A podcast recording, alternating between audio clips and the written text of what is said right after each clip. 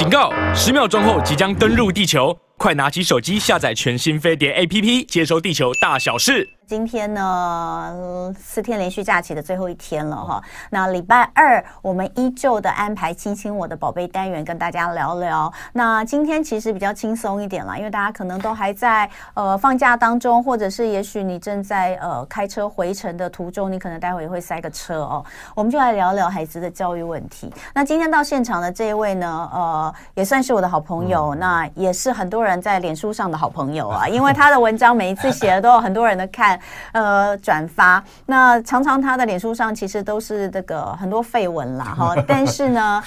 总是会有那么 那么那么那么几篇触动人心。最近他写了两篇，接连两篇吧，我记得哈，是让我就是呃，让我其实也思考很多，而我也觉得其实讲到了我，包括我在内还有很多家长的心情哦。呃，他是一个教育者。呃，然后他又做了一个，他其实应该从传统的，他他是教育者，然后呢，从传统走到创新，但他同时又是一个父亲，嗯，那他也把自己的孩子推向了他的这个实验教育的开端哦，呃，那所以最近他写的这个文章就是讲到了他自己的心情，又是身为这个冒险家这个。觉得应该做对事，但是又午夜梦回，觉得我让我的孩子这样做到底对不对？嗯、好，那今天请到现场来跟大家聊聊教授爸爸的实验教育心得的，就是无界塾创办人叶秉成教授，欢迎叶教授。哎，同安好，然后观众朋友、听众朋友，大家好。其实当初会想要出去外面创业，一个原因是因为我一直觉得我们要怎么样帮助学生。嗯，就是就是出社会的时候，他可以有一些很多更关键的一些重要的能力。嗯，可是我自己没有在外面业界工作过。嗯，好，我就我一毕业拿到博士就当教授了。嗯，所以外面业界到底需要什么样的能力，或是什么东西很重要？嗯，我我虽然常会跟学生讲说啊，你以后你这个东西又怎么样？你不以后你出去外面上班会被老板让，可是讲多了就良心不安。因为因为他自己也没有在外面给人家请过，对啊，所以然后也没有当过老板，对不对？所以后来才觉得说，嗯，那。我我我就我常我就我讲一句话，就是说我那时候讲说，哎，我们都很希望说，比如说像台大或者我们的大学，可以训练出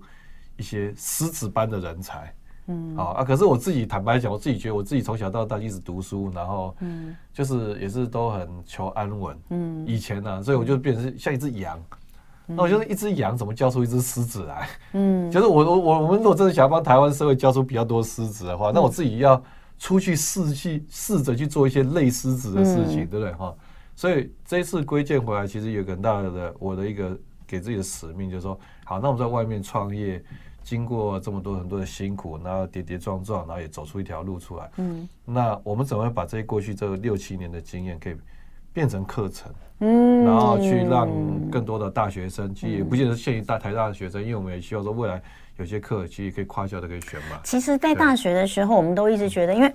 我学像我学的是新闻系嘛，其实我们都会觉得夜师很重要，对不对？那当然，每一个科系都有这样子的一个设置。可是对你来，对你来说，你现在就是你同时又是教授，其实你也是夜师。对不对？你的两两种角色都有。那我们就要讲到他出去创业，创的其实就是大家所呃知道的无界塾啊，无界塾，Pagamo，哎，对，Pagamo，对对对对。那我们今天主要要聊的其实是无界塾，它就是一个自学的，应该说自学团体嘛，或是自学的管道。那其实呃，现在聊这个话题也刚好，因为呃，虽然这个叶教授他很不喜欢聊学测这件事情，不过上个礼拜刚好学测成绩出。出来，那这个是一零八课纲之后的第二批学生哦。嗯、那其实我记得我们去年一，我去年在节目里面跟大家聊的时候，我就说，其实一零八课纲的第一届学生，呃，家长其实都是辛苦的哈，因为任何事情的第一次哦，你都还有很多东西要摸索。你看像。第一次这个在去年考完之后出来就有非常多的争议哦，包括这个数 A 数 B 哦，数甲数乙这些的这个分数的采计等等的，那可能就是接下来都会做一些调整，但是调整就是三年以后的事了哦。那所以这个是第二届，那当然我我所知道的就是哦，在这个考试之后哇，很多学校呃高中端就发现哎，他们准备的方向好像又不太对了，所以在第一年的这呃这个看到学生的成绩之后呢。马上又开始做一些调整哦，不管是在学习历程档案，或是在学测的这个本身考试的准备上，都非常的辛苦哦。那呃，上个礼拜学测成绩出来，接下来这些孩子们就是要进入到二阶哦。二阶的话就是书审，书审的话里面就是包括什么高中成绩啦、学习历程档案等等。然后如果有过，就是进入到面试，面试就是要去见，就是像叶教授这种大学的这个各个科系的来看。这整个过程哈，就是。过去我们都会说，像我们以前的年代，就是呃什么十年磨一剑，就是大学联考一试定终身。那你说现在变成这样有没有比较好？我也不觉得，反正就是学测完了之后，很多人还是继续分科嘛，哦，就是成绩不不不同。但重点是说，这个学习过程当中，到底给孩子得到了一些什么？哦，到底最后的成就？我们论成就哈，这个好像论以结果论英雄，真的可以在这个地方论到什么东西吗？那个考试出来的成绩进入到大学之后，这就代表他成功吗？或是这些就是这些大学端他们需要的人才吗？这东西其实一直以来就是，我觉得这几年大家都一直在讨论。你在八年前创办无界塾，其实到底这个原因是单纯还是复杂？就是想要让孩子们脱离这种像科举考试一样的过程。还是其实有其他的更私心的想法。其实应该这样讲了哈，就是说，大家他的教育真的很难被改变，因为整个社会有非常根深蒂固的，就是觉得说啊，小孩子就一定要去补习，小孩子就一定要哦，比如说学测先考好再说，嗯，因为学测没考好，你什么选择都没有，嗯，所以高中三年的前面两年半，高三寒假之前，就是那两年半都是先忙着做学测，嗯，好。那这个就是整个台湾目前的价值。那学习历程啊，或者干什么，大家觉得啊不重要，或者说这些东西啊再说啊。其实整个现在观念是这个样子，但我可以提供一些数据，我觉得可以各位爸爸妈妈可以想想看，你现在呃全台湾的所有大学加起来，一整年有多少学生休退学？嗯，啊一整年了，就所有大学生。今天现在的大一新生，因为少子化嘛，所以大一新生大概就是十几万人，十三四十十三四万人，那你乘以四，大概就是五十六万人这样左右。好，那你再加上硕士班学可能二三十万再加上去。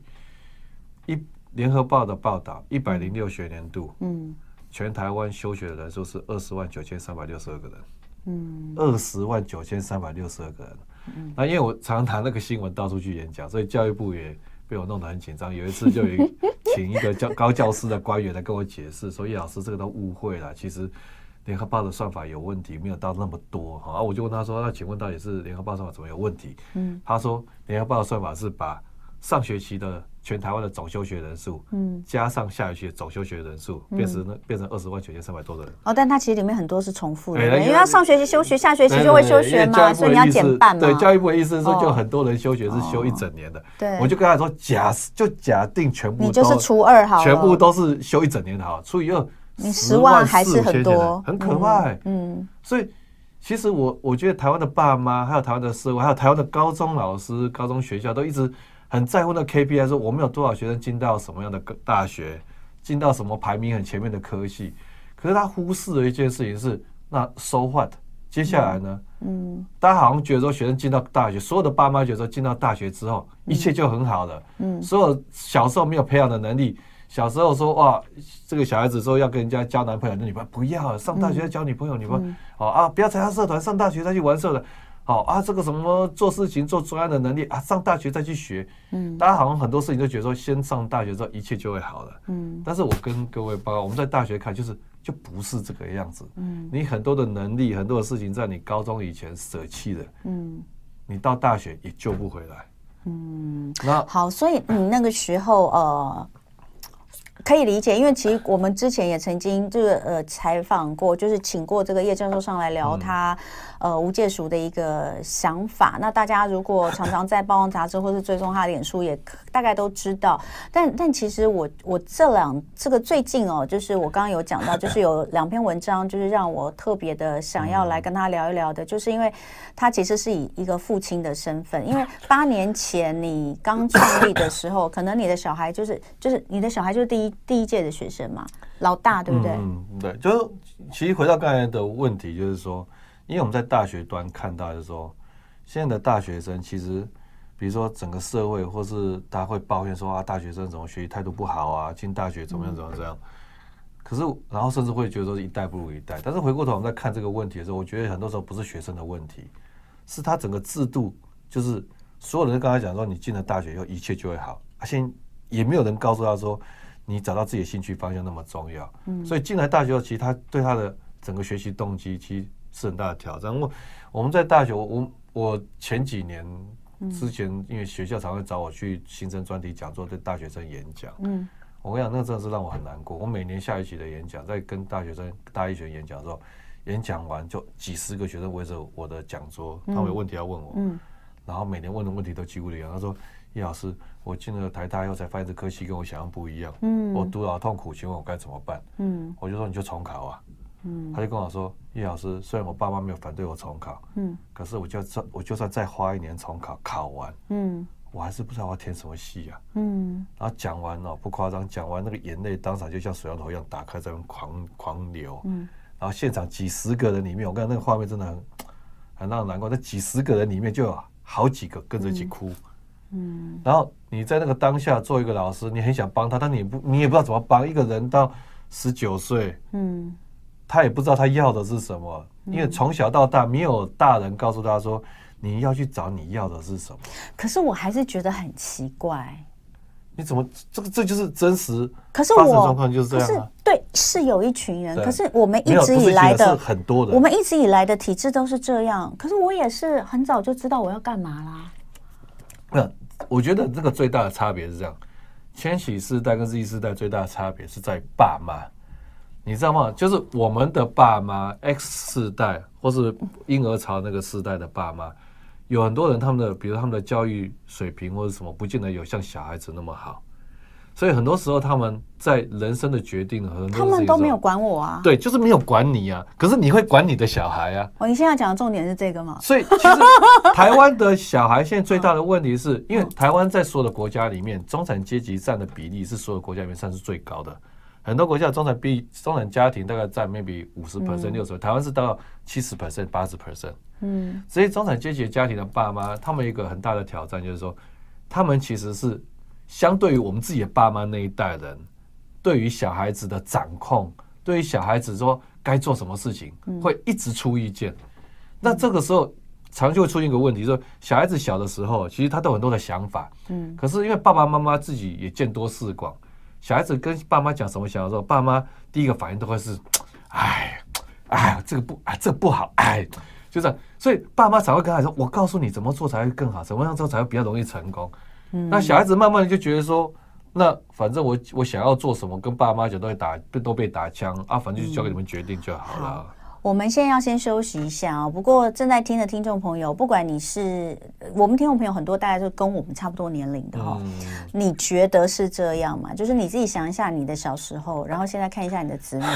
你觉得是不是这样？那当然回来回过头来，我要讲就是叶秉成教授在八年前创办 无界塾之后呢，他的孩子就理所当然的必须要来呃当这个无界塾的学生。我不知道他那时候有没有说过他不要，还是其实每个孩子能够到一个不要考试的地方，他都会非常的开心哦。那到底这八年哦，他学习的状况，以及你看。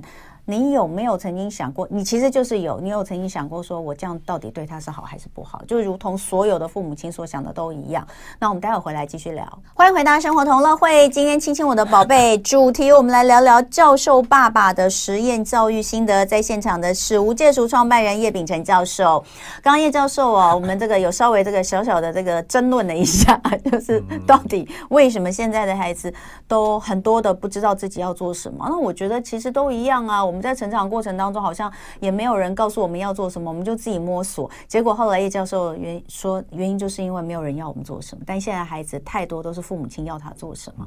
回过头来，当时你叫你的小孩去参加无界塾，他他当时就就说好嘛？也没有什么好或不好，他就非去不可，就对了。就就是因为应该是这么讲，就是说，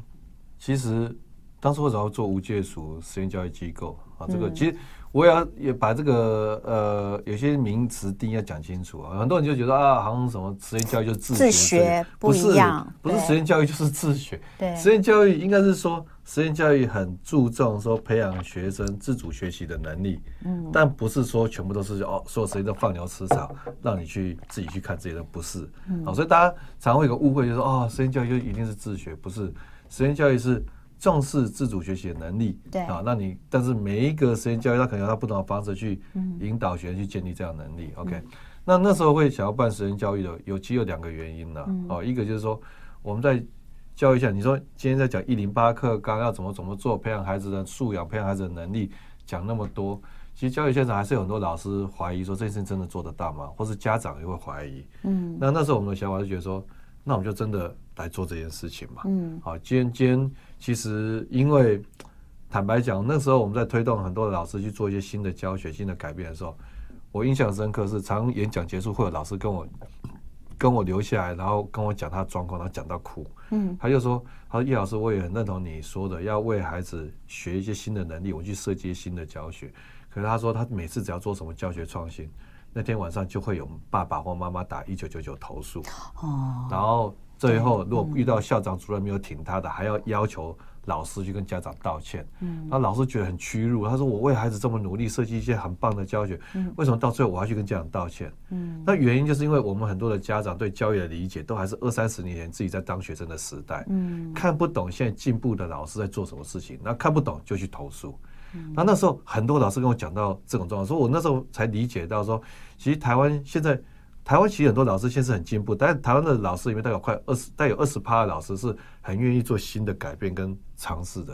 可是他们现在遇到最大的压力，是因为台湾很多的家长，他跟不上老师的进步的速度。教授，我们还是要拉回来讲，就是讲，就是说，因为其实呃，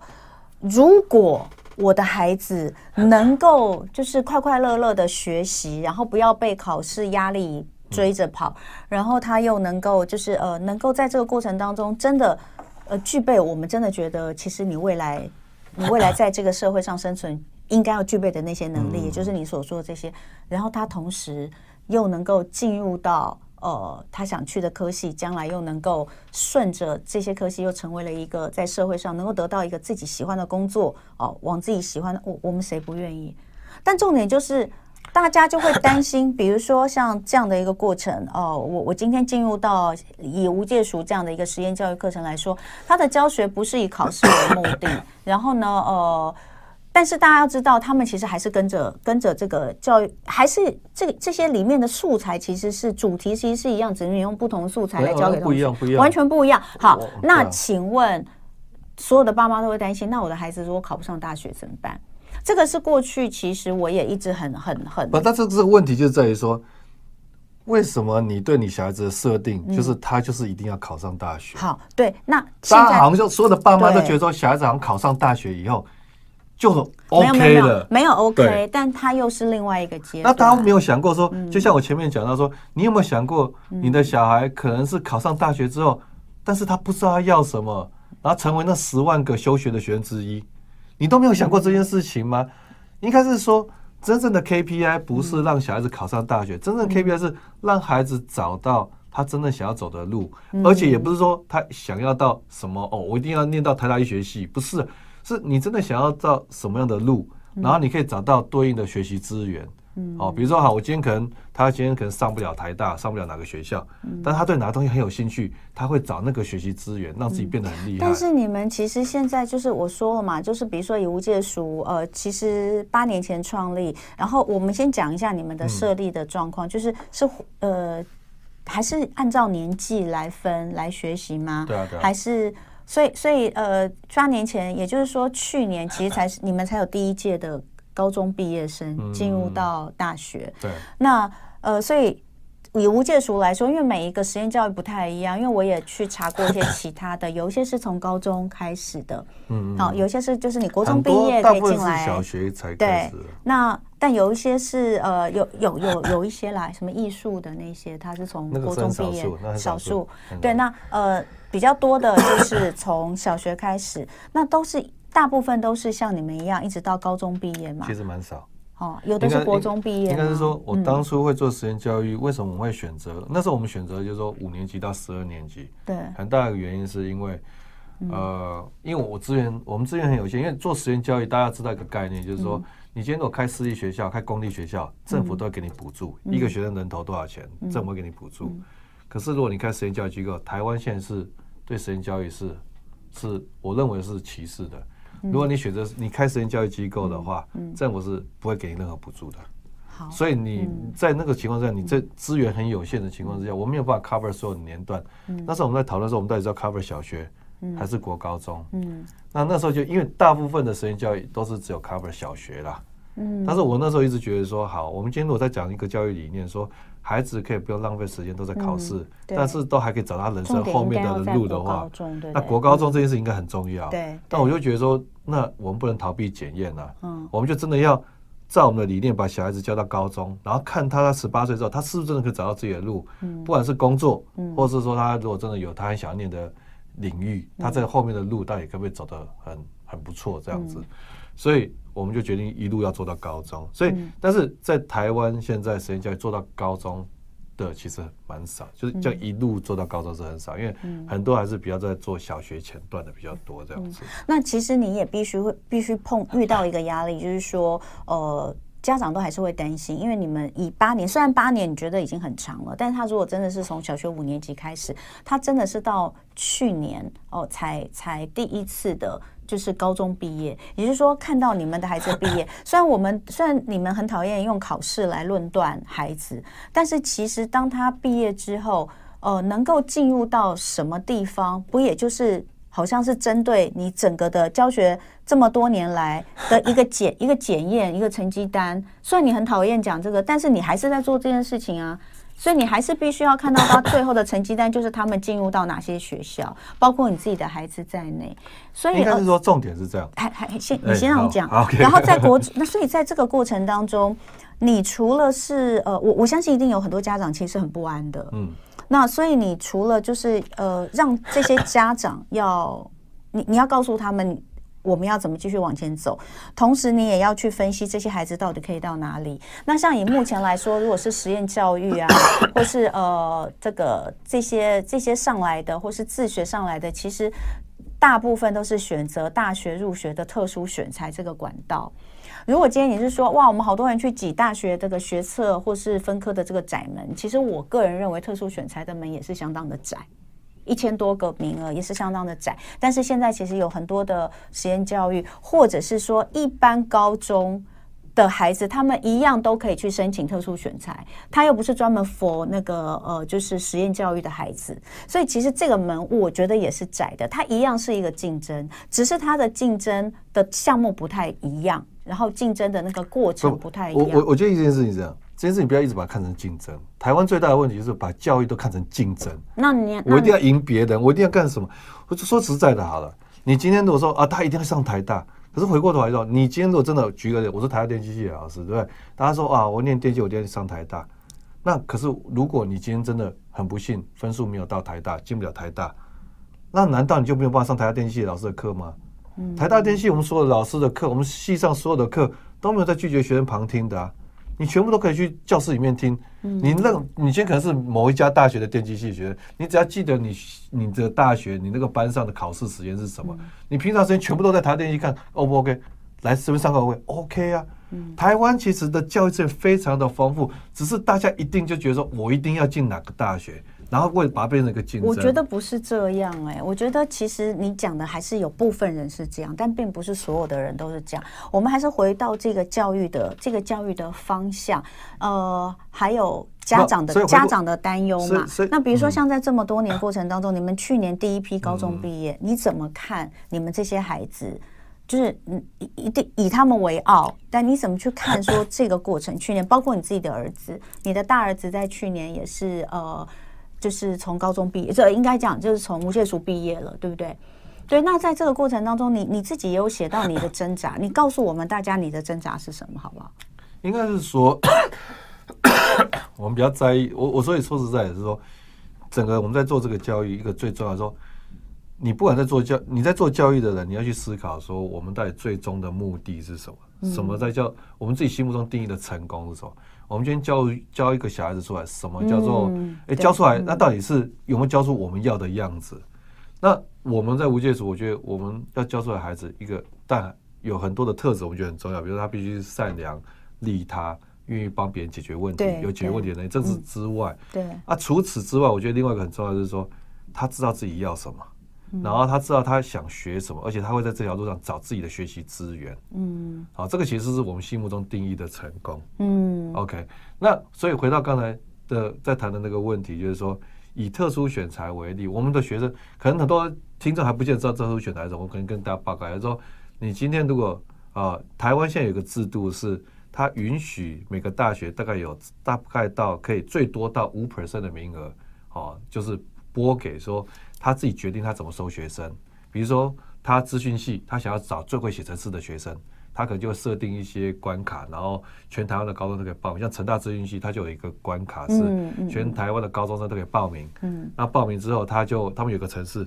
城市设计比赛吗？他是这样，他说他都很有趣哦。像我的那个好朋友孙玉老师，他们就花了几个月时间写一个系统程式。嗯，那全台湾的高三学生报名之后，礼拜六去成大报道，早上就给你看那个系统程式。然后它里面故意藏了十个 bug，嗯，然后就是说你早上能不能把那十个 bug 都找出来？找出来，嗯。啊，如果全部都找出来的，你就已经被取了。哦。然后那全部都找出来的人，下午在下一关就是，那你全部都找出来，城市已经可以运作，你会改改良它，让跑得更快。嗯。那最后跑得最快的那几个人，五个人或六个人，他就争取成大资讯系。啊，他们给的比例蛮高的耶。啊，所以他们就是可以收到很，就是全台湾。作为写程式的学生，他如果去报名，他就会他就可以进到他，然后他不用他不看你国英数字社，嗯啊，但是这个名额就是最多就是整个学校大概是只能有五 percent，而且也不是每个科系都有给，对不对？那要看自己科系，因为有的科系还会觉得说，哦，我还是想要有成绩好的，或是怎么样。但是现在全台湾这个名额大概越来越多，在一千七百多个名额，嗯，所以回包含也有一些学校他们是完全就设置一个科系，比如说像是。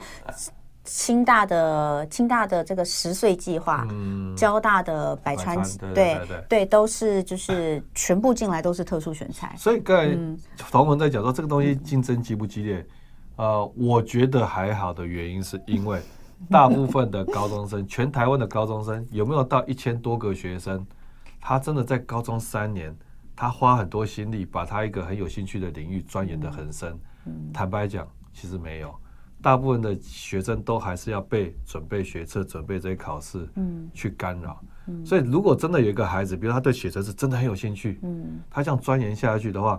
其实我们之前就有遇过一些孩子，哎，他他在成大，他这个很容易脱颖而出，嗯，所以其实关键是在于说，这个竞争，所我我真的很不想把它当这是竞争，但是我要讲的是说，台湾现在的制度确实是有一一块领域，嗯，有一块的是让。台湾的孩子是哪有一群孩子，他说真的很有兴趣钻研一个东西，钻研三年，嗯，他是有机会可以上大学的，嗯，但你要说他是不是一定能够进台英交展，没有人可以给你保证这件事情，嗯，但回过头来。在我们的信念里面，就在我们的理念里面说，诶，这个孩子他对这个东西很有兴趣，他赚了三年，他进了一个大学，这个大学里面也有他可以学习的资源，嗯，这就是一种成功啊。其实我真的是这样，是非常好的。这个这些，因为我之前去做一些功课的时候，我看到，比如说像我看到一个主女的，新主女中很好，她成绩也非常优秀。那她那个时候就是她在大学，她在高中的时候，她对于偏远地区的呃这些小朋友的。的这做这些公益教学，他特别感兴趣，所以他除了参加了相关社团之外，到最后他自己成立了一个，就是帮这个新竹，因为新竹有很多偏乡去做一些，最后他是用这样子的一个去参与特殊选才，让他进的是清大十岁。哦，他他他他其实如果要去考试，他也有这样的能力啦。我相信能够进主女的都有。那但我又看到另外一个例子是。有一个就高中，他真的成绩不怎么样。他说他因为因为要这样特殊选，他就是不用考试，所以他其实很多高中高职呃高中的学生，他可能会他不善于考试的，但是重点是他有一个特殊的，我要讲技能吗？或是有一些特殊的，不管怎么讲，就是他可以透过这些方式进去。我看到另外一个高中的男孩，他是从呃高中的时候高一他就弄了一个 YouTube。然后后来他变成是他在那个这几这几年里面，他就是大量真的订阅人数非常的多。他做什么内容我有点忘记，但他就是不知道音乐性还是什么，但非常厉害，就是绝对是几十万人甚至是百万人的订阅。后来他因为这样子，其实他也进了交大百川。嗯，所以好，我我们现在让大家理解这些。那同样的，像吴介淑这样的一个实验教育的孩子们，他们。未来就是他们现在不是未来，因为现在已经有两年了，他们也就是要循这样的特殊选材的管道进去。那不只是这种呃清大、交大的，还有成大好像也有一个，对不对？嗯，有，现在越越越来越多，好，好，就是这一千七百多个，对，那这些是他们的出路。过过去我们会不知道出路在哪里，对，不管，虽然叶娇很不喜欢讲这样讲，但我觉得我就是世俗的妈妈。好，我我其实已经没有很世俗了啦，但是我一定要代表在他面前，我一定要代表一个世俗妈妈的立场来讲。等下回来我们就在讲说，那到底我们怎么去？让我们的孩子，就是我，我怎么知道？就我的孩子到底适合我？我相信绝对不是适合所有的孩子。实验教育绝对不是适合所有，我认为不是适合所有孩子，或者是其实是适合所有的孩子，但。家长可能没有办法放心，或是也没有这么多的资源可以 for 这样子的一个教学方式。那等下回来，我们其实再聊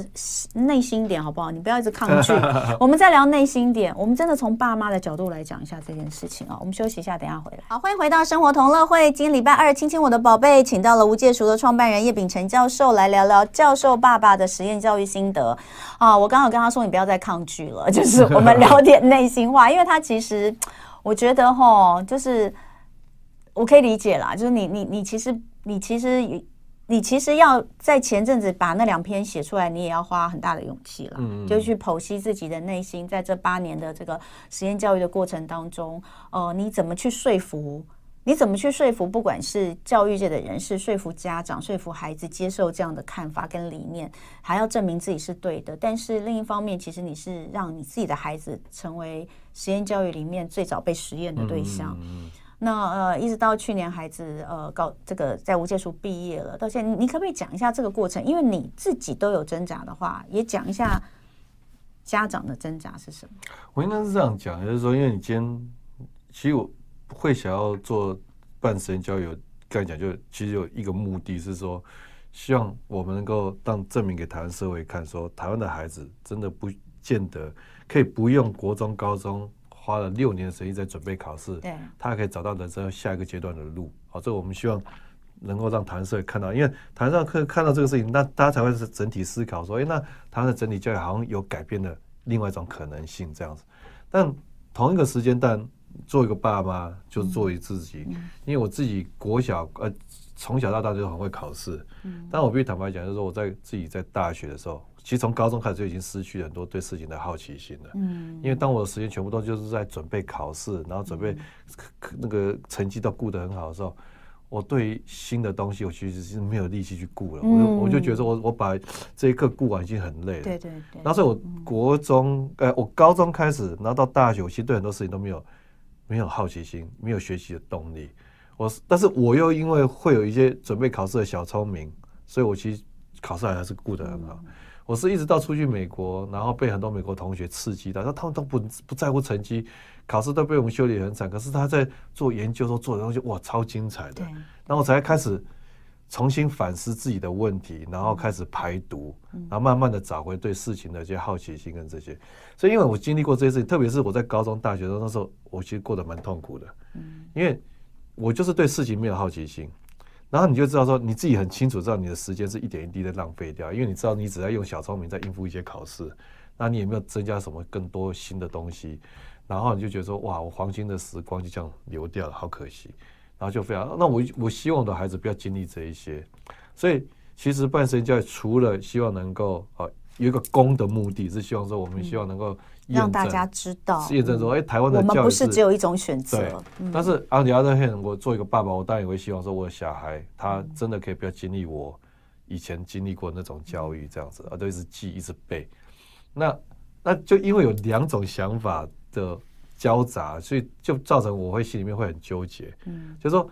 如果我今天初衷就是完全就只是为了小孩办教育，其实现在很多办教育的人是真的是只为了自己小孩。对，然后听说，然后然后大家就会担心说，哎，那如果你的小孩已经念完了，你是不是这个就要收掉了？这样。对，哎，如果是这种的话，那其实对小孩子没有什么亏欠的，就是啊，我就是为了你办教育的，你当然你你当然要来跟我来这个来这边念嘛，对。可是因为我我的动机就是有一点。有一点为小孩，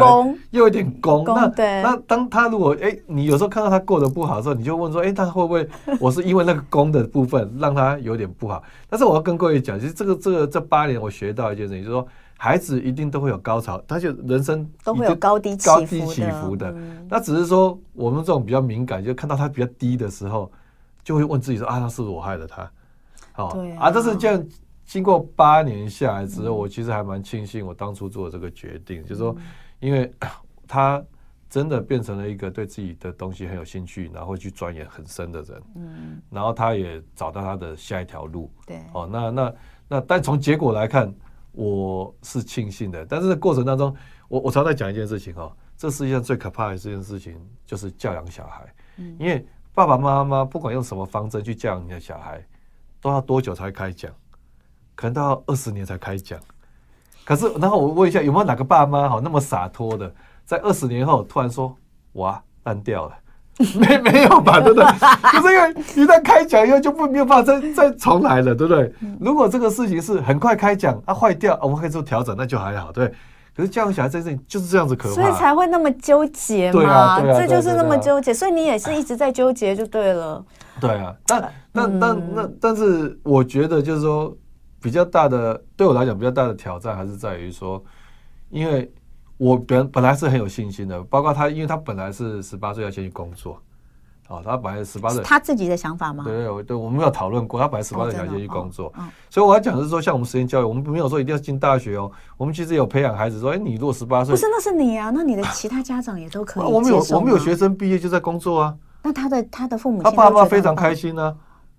而且我要跟各位爸爸妈妈分享另外一件事情，是教育部有一个计，有一另外一个 program 叫青年领航计划。他就觉得说，你十八岁之后不见得一定要去大学，你十八岁可以先去工作，就有点像国外的 gap year。嗯。然后他跟劳动部合作，跟企业媒合，那你可能找到一些好的工作，那这工作他都会最低薪资在两万多，然后两万五，然后政府还会有一万多的薪水的补助，所以很多孩子他就做两年，可能比你大学毕业去工作钱还多。他做两，对啊，他做两年可以存个。几十万哦，然后教育部呢，很多的大学啊，国立大学、私立大都有，它有特定的一些名额，只保留给这些工作过的学生回来才够申请的。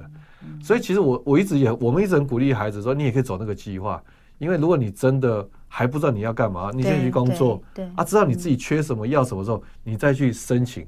那个大学科系，哎呀，那些名额只有他们可以申请。那个这我还真不知道。这叫青年领航，有时候我也蛮鼓励各位。任何人都可以吗？对，任何高中生都可以，但是你一定要在十八岁毕业那个时候申请。哦，你那个时候要做个决定，我要继续升学，或是我先去工作。对，所以台湾的路很广，所以嗯，我的小孩我一开始是希望他走那条。我们讨论之后，那他觉得他对那条路也有兴趣啊，但是因为阴错阳差啦，因为其实那时候疫情的期间，很多公司他人事有冻结要干什么，所以后来就没有。办法照那个计划进入到公司，嗯、所以他其实后来就有一年是毕业之后是没有没有工作，嗯，他也没有大学念这样子，嗯、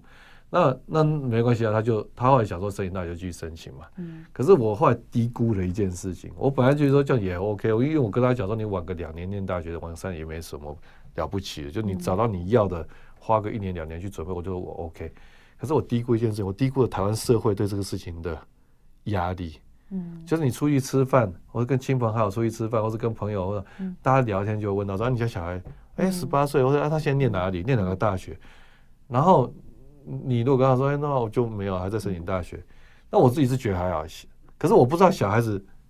就是整个台湾社会就觉得说十八岁一定要干嘛，二十二岁一定要干嘛，二十四岁一定要干嘛，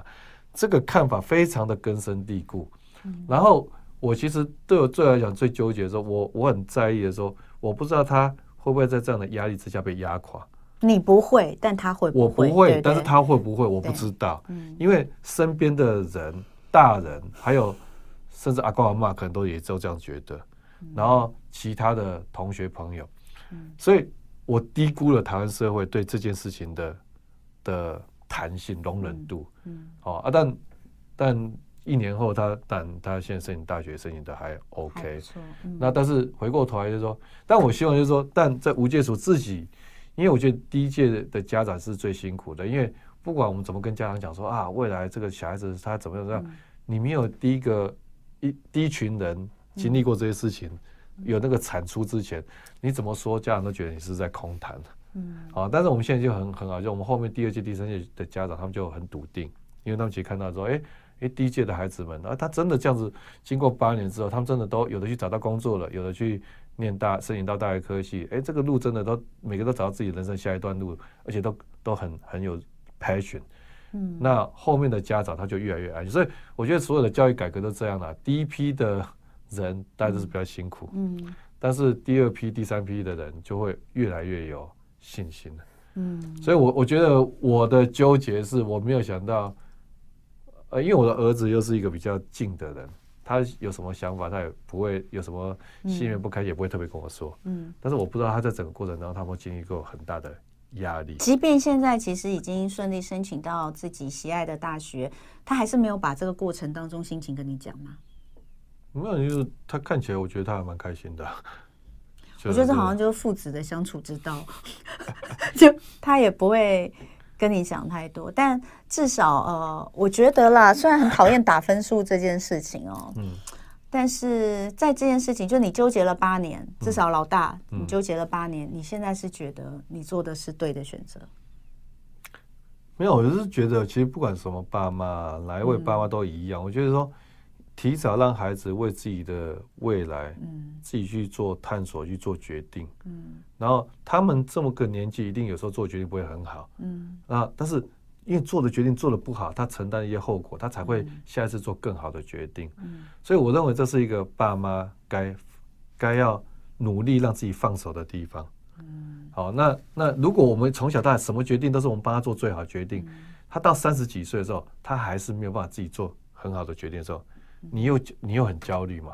所以我觉得我只是提，就是也不能提早，因为我觉得这国高中的年纪，事实上这些孩子是可以开始，嗯，为自己的人生做一些 decision 的，嗯，对，那那我就提早做这些，我我没有提早做了，我就说我就在那个时间做这样的事情了，嗯，啊，只是说这个过程当中，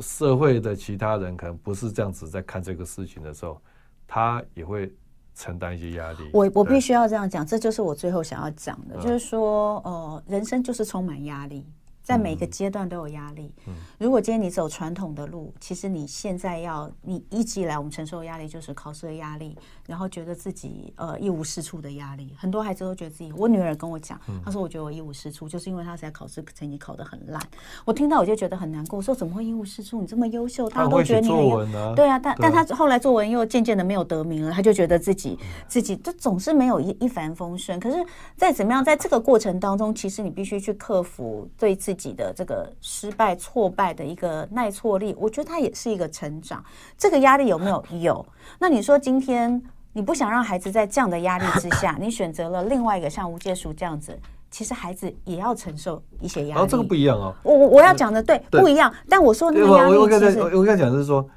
人生真正的挫败，对，不是那种考试落榜、考试考不好的挫败。嗯如果是觉得说啊，好像在传统的路线上，他应付考试，好像他在面对这个挫败压力比较大，错，不见得，没有没有，因为人生很多的压力其实是其他的压力，所以其实不，大家也不要有一个错误的观念，有时候哦，好像实验教育大家都是哦非常轻松非常快，没有。我们的学生其实都很累的，所以我说他们要面对另外一种压力，没有错啊。那你干嘛说我错？但是你刚才讲的失败跟挫败，他们其实他们有。我说的他们的是别的压力。我说那个压力是是，就像你刚刚讲的，来自于外界的眼光，可能是一件事情。然后还有就是，我觉得那个不确定性啊，都不确定性是非常非常高。你总是会觉得我好像走传统的路，我一定会有一个结果，虽然其实也不见得一定会有个结果，或是这个结果是你想要的。但是他们走的路其实就是一条比较未知的路。但但提一件事。情，他们这一代的孩子，当他们长大之后，他们最要面对的世界就是不确定性非常高的世界。对，现在 ChatGPT 啊，这些很多这些东西跑出来之后，接下来世界会怎么样？但是对人类文明造成很大的冲击。嗯，所以他们这一代本来就是面对一个不确定性非常高的世界。所以从我们的角度来讲，就是我们希望从小就开始训练他对不确定性的嗯这个掌握度，还有这个信心。就你你有没有信心面对一个不确定性很高的世界？还是说你你只能有信心面对一个哦大家都走过的路？这是两种不同的价值观。嗯，对对对。好，那哎，时间的关系，我们已经超长，超超超长，非常谢谢无界塾创办人叶秉成教授今天来跟我们聊聊教授爸爸的实验教育心得。我相信，呃，所有的父母亲，其实在陪伴孩子成长这个过程当中，其实都有过太多的午夜梦回，在问自己，就是我这样子做到底对他是好还是不好？嗯，那呃，能够最后找到一个最终的结论，就是就像他说的，二十年开讲，你如果真的还，我我觉得也没有多少人会觉得说。开讲，然后就会觉得自己做都是对的，但我觉得它就是一个过程。对啊，怎么样去呃一一路上有太多太多需要克服的东西，所以今天其实只是给大家一些不同的面向去想，如果你的孩子也在这个。这个阶段的话，我相信你听了会非常的有感。那也告诉大家，其实我们有很多不同的选择。不管你是在传统的教育体制里面，你也许也能够有不同的心态去面对。那或者是你想要选择实验教育，也是一条路。那今天非常谢谢叶秉成教授，也谢谢大家。那呃，祝福大家这四天的连续假期，今天能够画上一个 Happy Ending。明天早上同一时间，生活同乐会，我们再见，拜拜，拜拜。